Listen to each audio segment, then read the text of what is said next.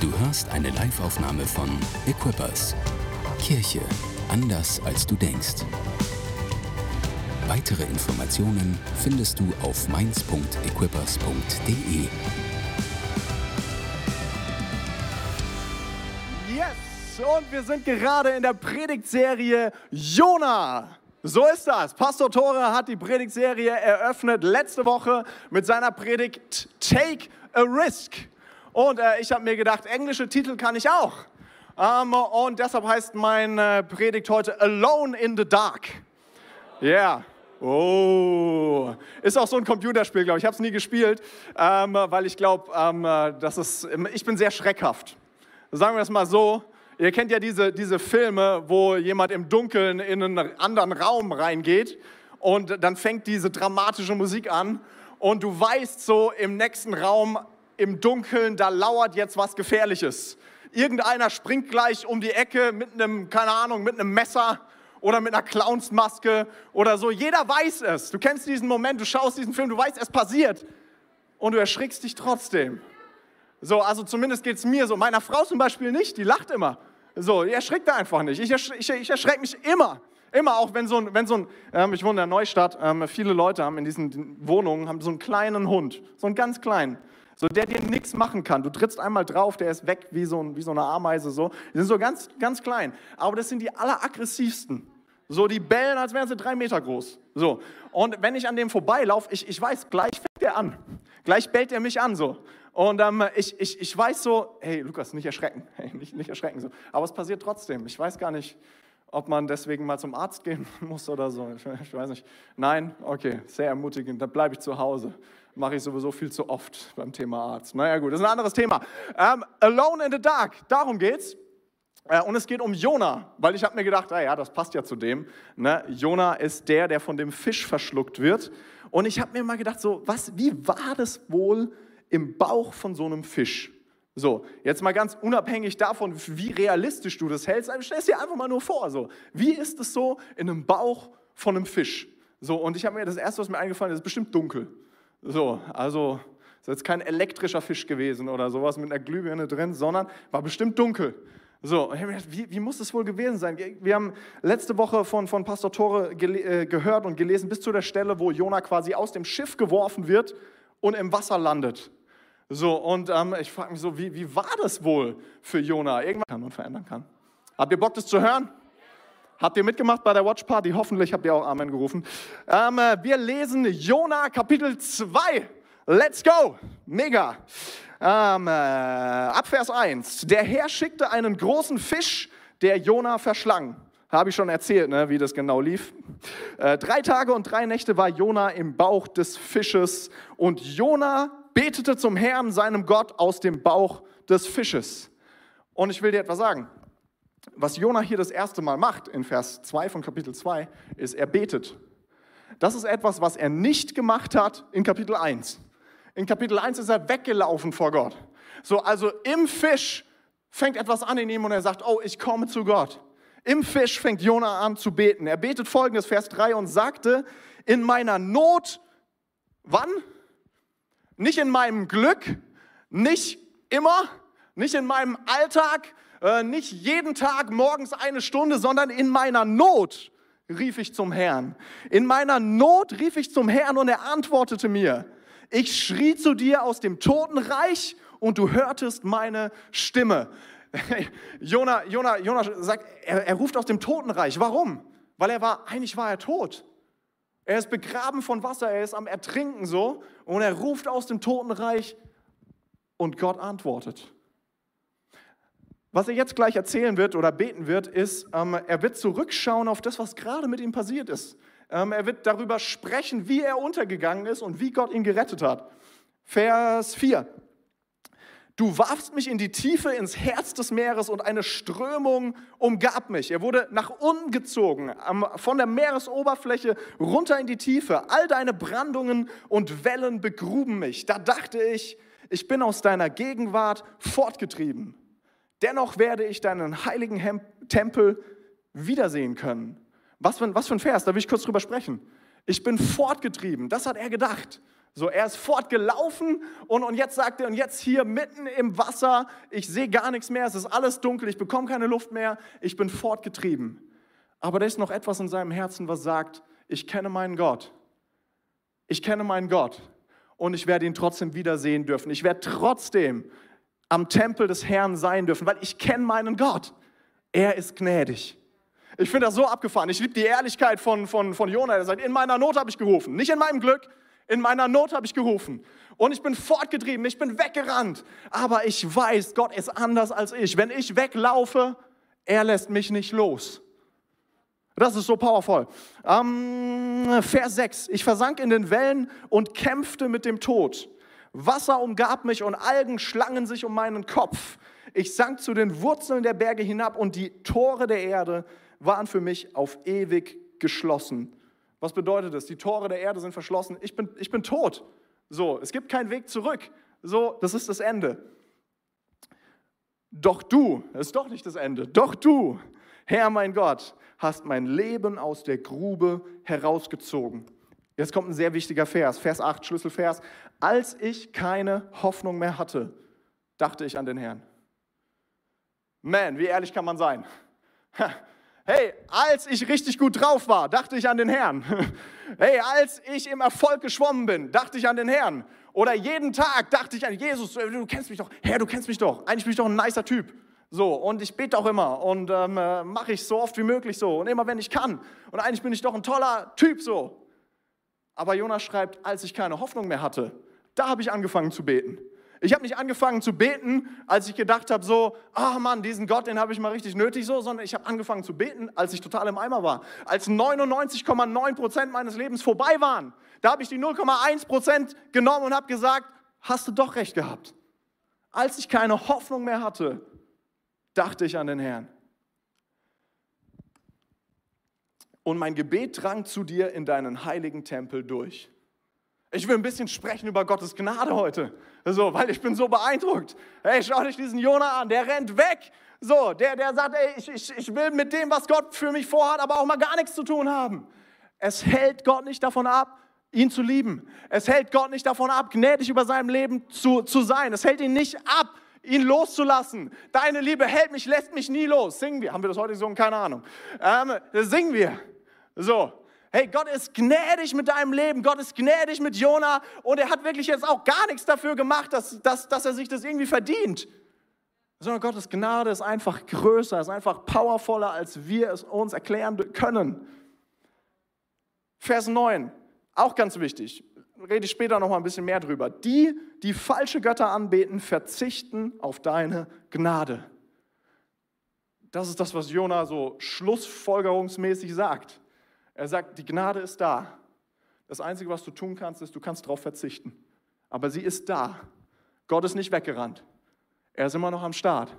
Und seine Gnade ist verfügbar. Come on. Ich predige besser, als ihr antwortet. Vers 10. Ich aber werde dir mit Dankliedern opfern und meine Gelübde halten, denn die Hilfe kommt vom Herrn.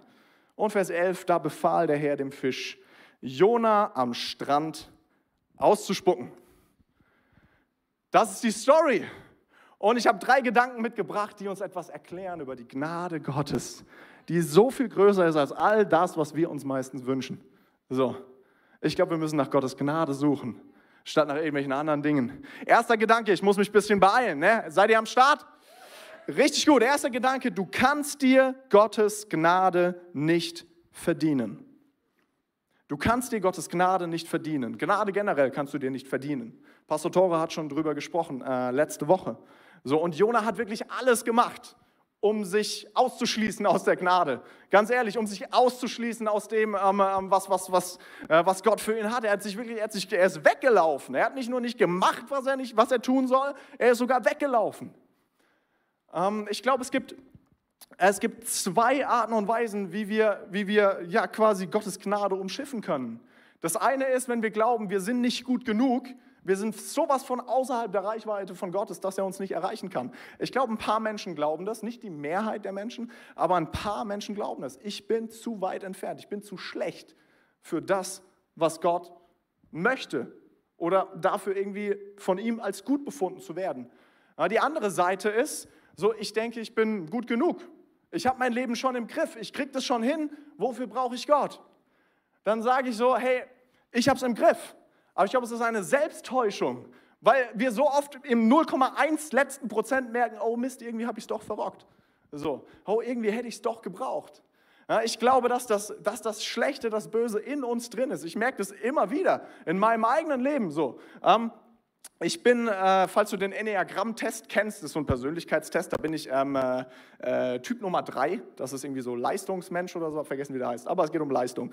Ähm, und das heißt, ich liebe es immer, wenn ich erfolgreich bin so. Und ich liebe auch den Wettbewerb und sowas und schön mal zu schauen, ach, come on, wie gut sind eigentlich die anderen so.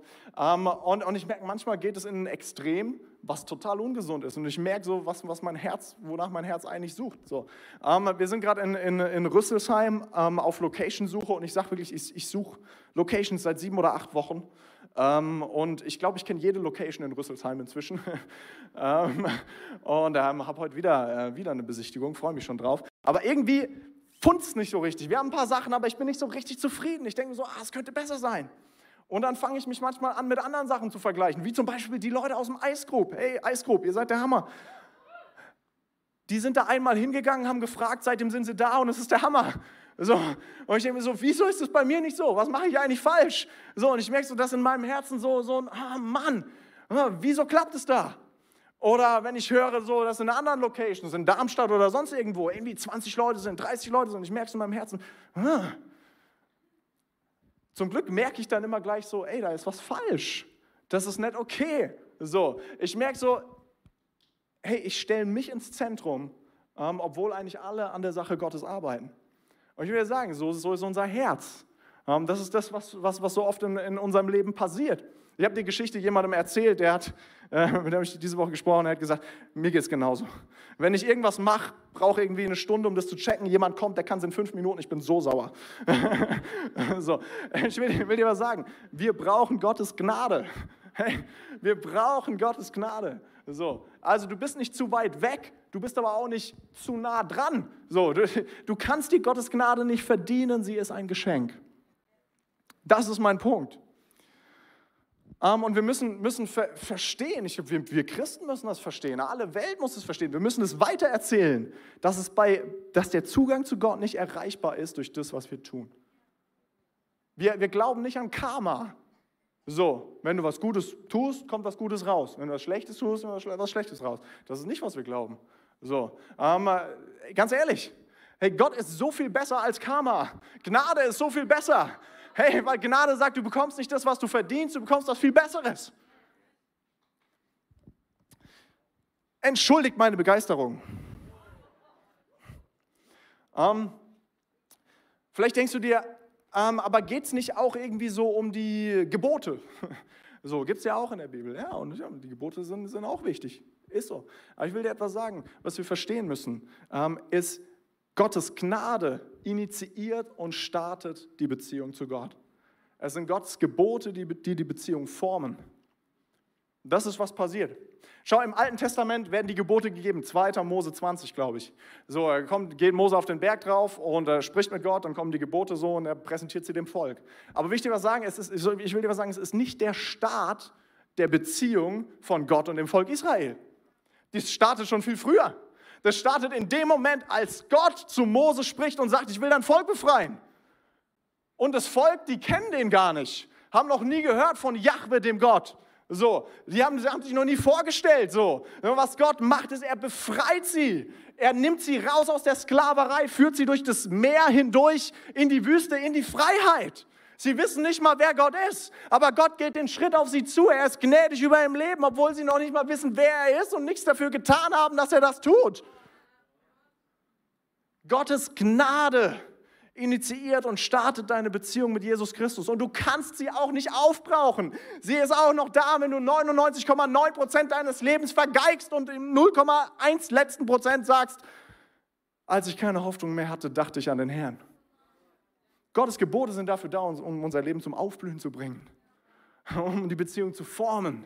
Sind dafür da, weil er das Beste für uns möchte. Aber wir leben auf dem Fundament der Gnade.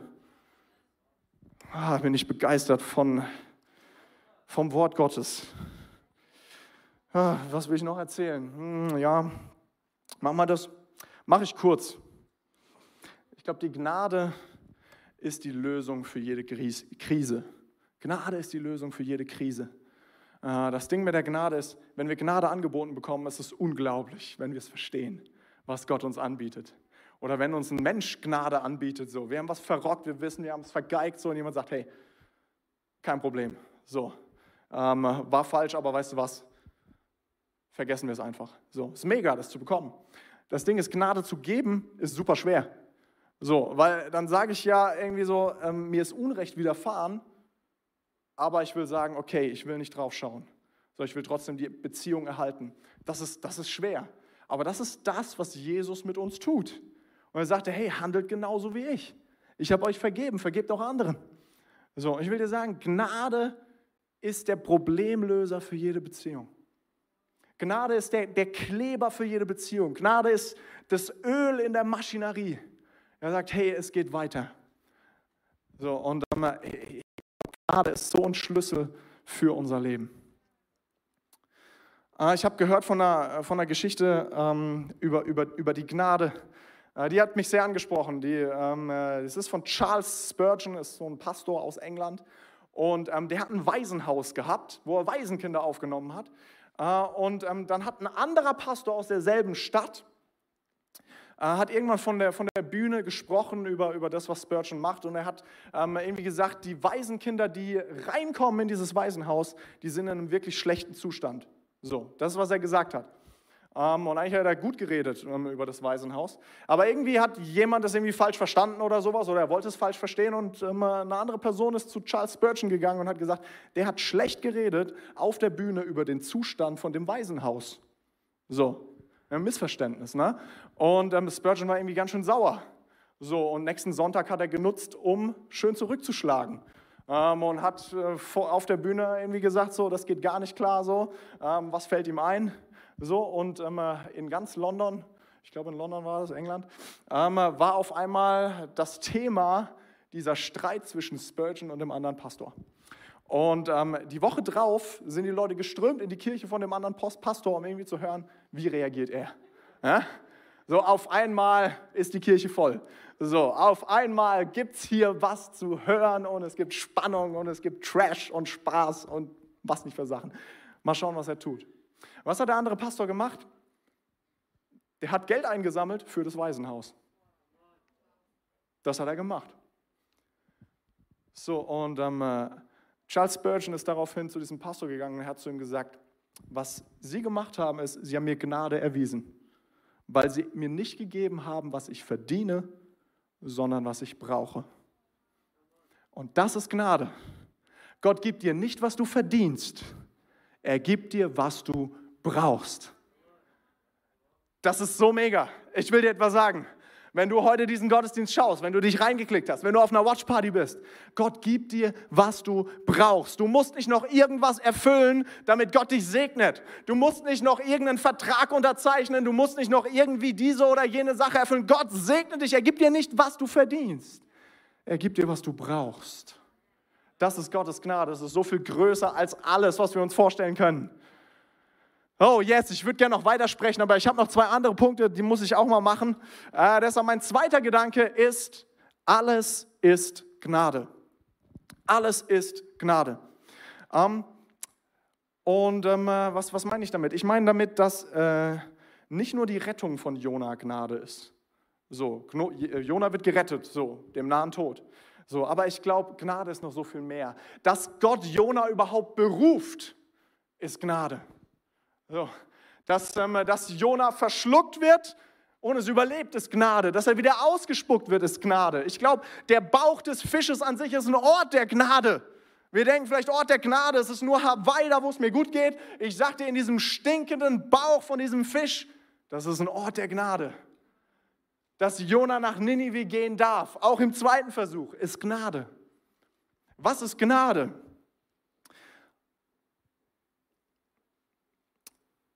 Ich meine, ich habe es schon gesagt, Gnade ist ein unverdientes Geschenk. Gnade ist ein unverdientes Geschenk. Also alles, was wir uns nicht verdienen können, ist Gnade. So, und dann deshalb will ich sagen, wo geht Gnade los? Ich habe mir gedacht, hm, äh, was ist vielleicht das Erste in meinem Leben? Meine Existenz ist Gnade. Deine Existenz ist Gnade. Gnade ist mehr als Gott vergibt dir deine Schuld. Weil wessen Idee war es, dass du existierst? Es war Gottes Idee. Was hast du dafür getan, dass er diese Idee hatte? Nichts. Deine Existenz ist Gnade. Hey, dass Gott dich verändert, dass er dich beruft, dass er dich, dass er dich ausstattet, dass er dich beschenkt, das ist Gnade.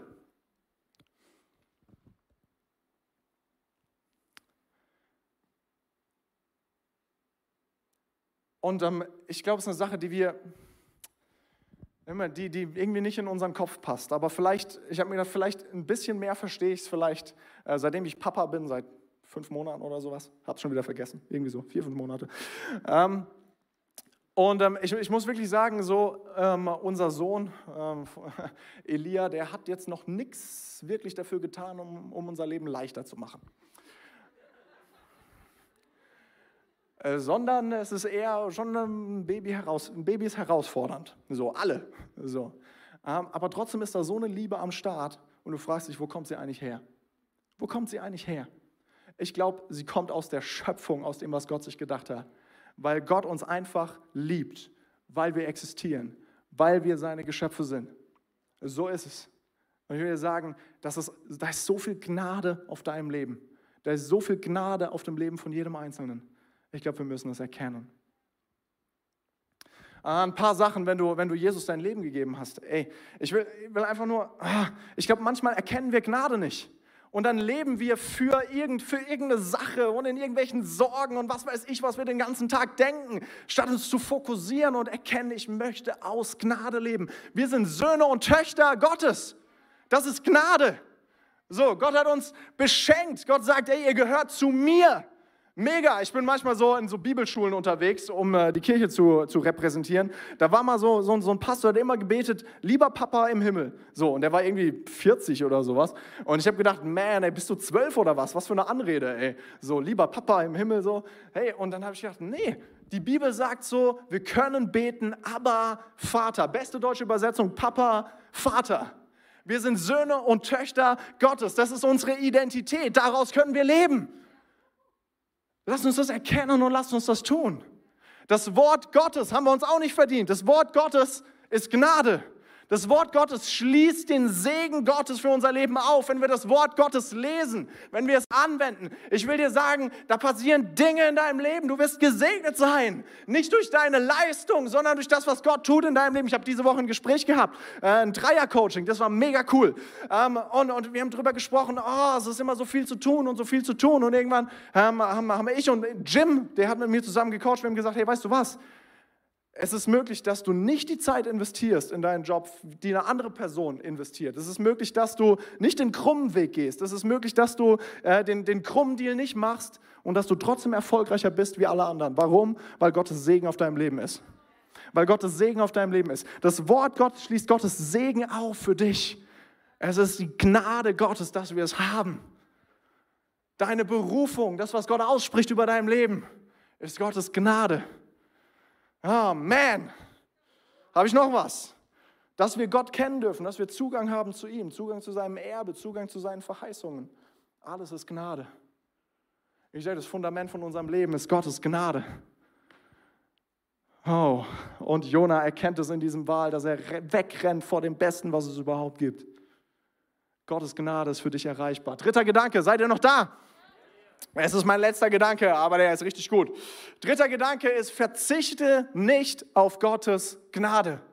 Verzichte nicht auf Gottes Gnade. Und ich will nochmal in unseren Bibeltext reinschauen, Jona 2, Vers 9. So eine Schlussfolgerung von Jona. Was sagt er? Die, die falsche Götter anbeten, verzichten auf deine Gnade. Die, die falsche Götter anbeten, verzichten auf deine Gnade. Du kannst die Gnade nicht verdienen, du kannst nur darauf verzichten. Du kannst es annehmen oder du kannst darauf verzichten. Das sind die Möglichkeiten, die du hast. Und er sagt, die, die falsche Götter anbeten, was bedeutet das? Das bedeutet jetzt nicht, keine Ahnung, irgend so ein afrikanischer, asiatischer, südamerikanischer, keine Ahnung, was Gott, ähm, sondern wir machen so oft Dinge in unserem Leben zu unserem Gott. Und wenn wir das tun, verzichten wir auf Gottes Gnade. Es ist möglich, dass wir sagen so, hey, mein, meine Versorgung ist mein Gott. Wenn es mir gut geht zu Hause, wenn ich mein Haus habe, wenn ich mein Auto habe, wenn ich äh, irgendwie einen guten äh, Altersvorsorgeplan habe, man, come on, dann bin ich sicher. Hey, wir wollen nicht, dass Versorgung unsere Nummer eins ist, sondern dass Gott selbst unsere Nummer eins ist. Es ist möglich, dass eine Person zu deiner Nummer eins wird. So, es ist möglich, ähm, dass äh, das Besitz oder dass eine Weltanschauung zu deiner Nummer eins wird. Das Streben nach Erfolg zu deiner Nummer eins wird. Und ich glaube, wenn das passiert in unserem Leben, dann leben wir nicht in dem, was Gott eigentlich für uns hat.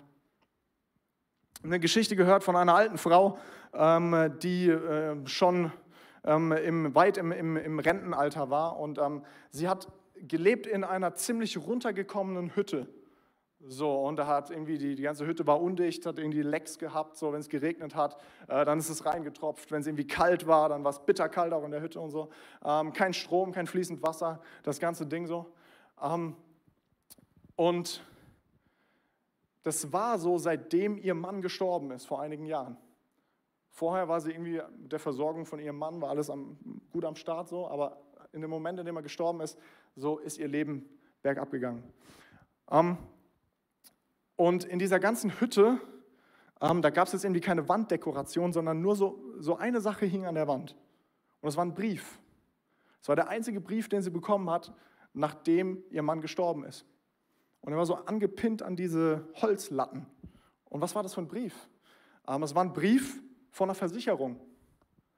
War ein Brief, der gesagt hat, es war die Lebensversicherung von ihrem, äh, von ihrem, von ihrem Mann. Und da stand drauf so, die Auszahlung ist bereit, holen Sie sie nur ab. Wir brauchen die Kontodaten, nicht Ihre Kontodaten.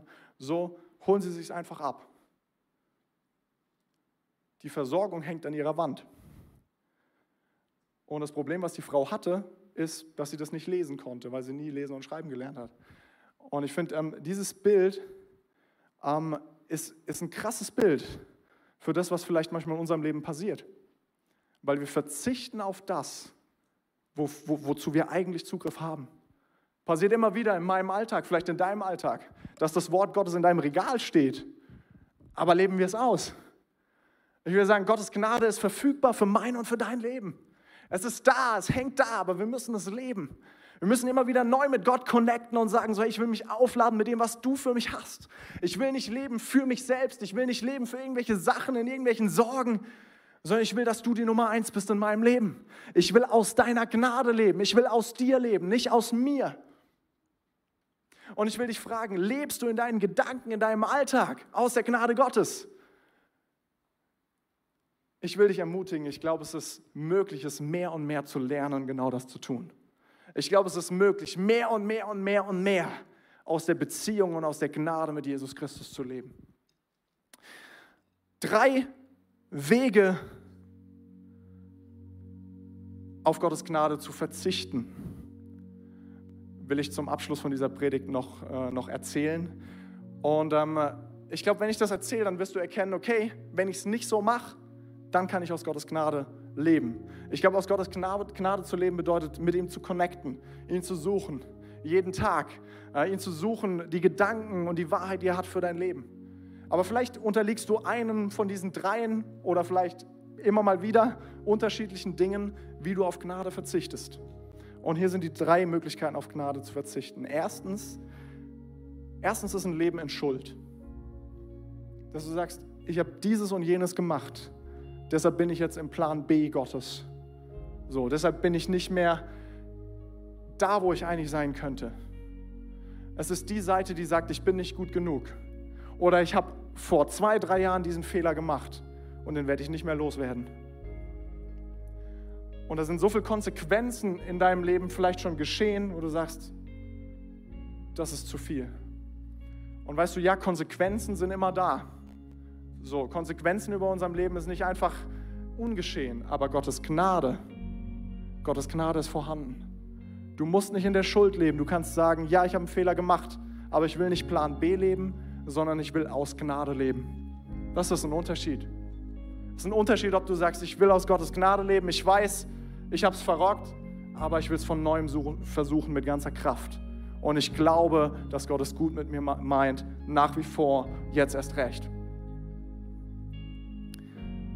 Die zweite Möglichkeit, auf Gottes Gnade zu äh, verzichten, ist ein Leben aus Leistung.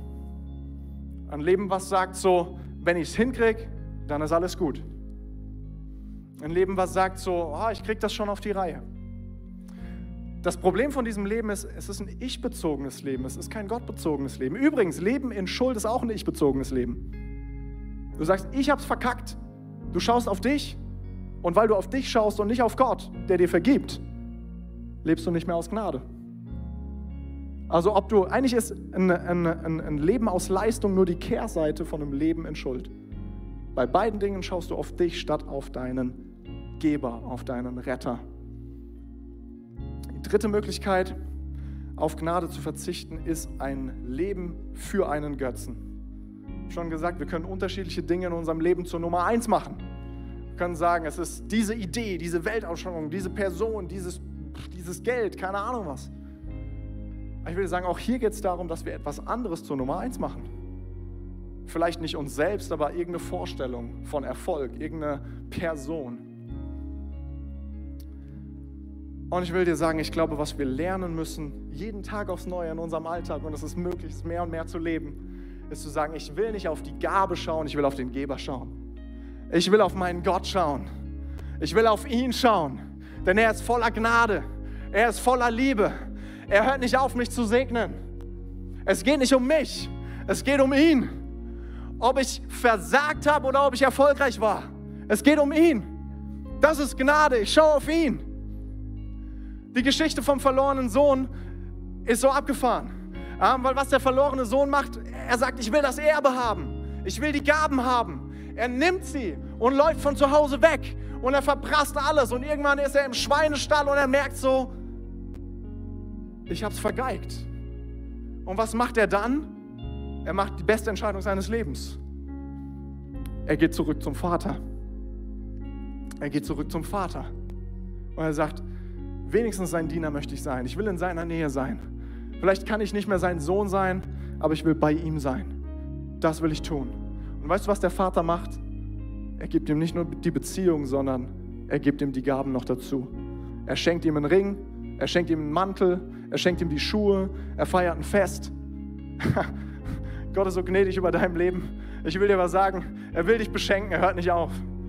Wenn wir zu Gott kommen, wenn wir zum Vater kommen und sagen, was ich suche, ist die Beziehung zu dir, dann ist nicht nur seine Gnade, dass er uns vergibt, sondern seine Gnade ist, dass er uns beschenkt, dass er uns beruft, dass er uns Identität schenkt. Ich weiß gar nicht, wie man, wie man das ablehnen kann, wie man sagen kann, so, ich laufe weg vor ihm. Ich will dir sagen, ich glaube, Jona hat das verstanden. Gemerkt so, hey, ich habe es verballert, aber weißt du was, seine Gnade ist immer noch da. Im letzten Moment denke ich an ihn, aber seine Gnade ist vorhanden. Und ich will dich, will dich einladen, Gott selbst zu suchen. Wenn du Gott selbst suchst, wird dein Inneres gesund. Und wenn dein Inneres gesund ist, wird dein Äußeres gesund. Lass uns Gottes Gnade suchen. Danke fürs Zuhören. Weitere Informationen findest du auf mainz.equippers.de.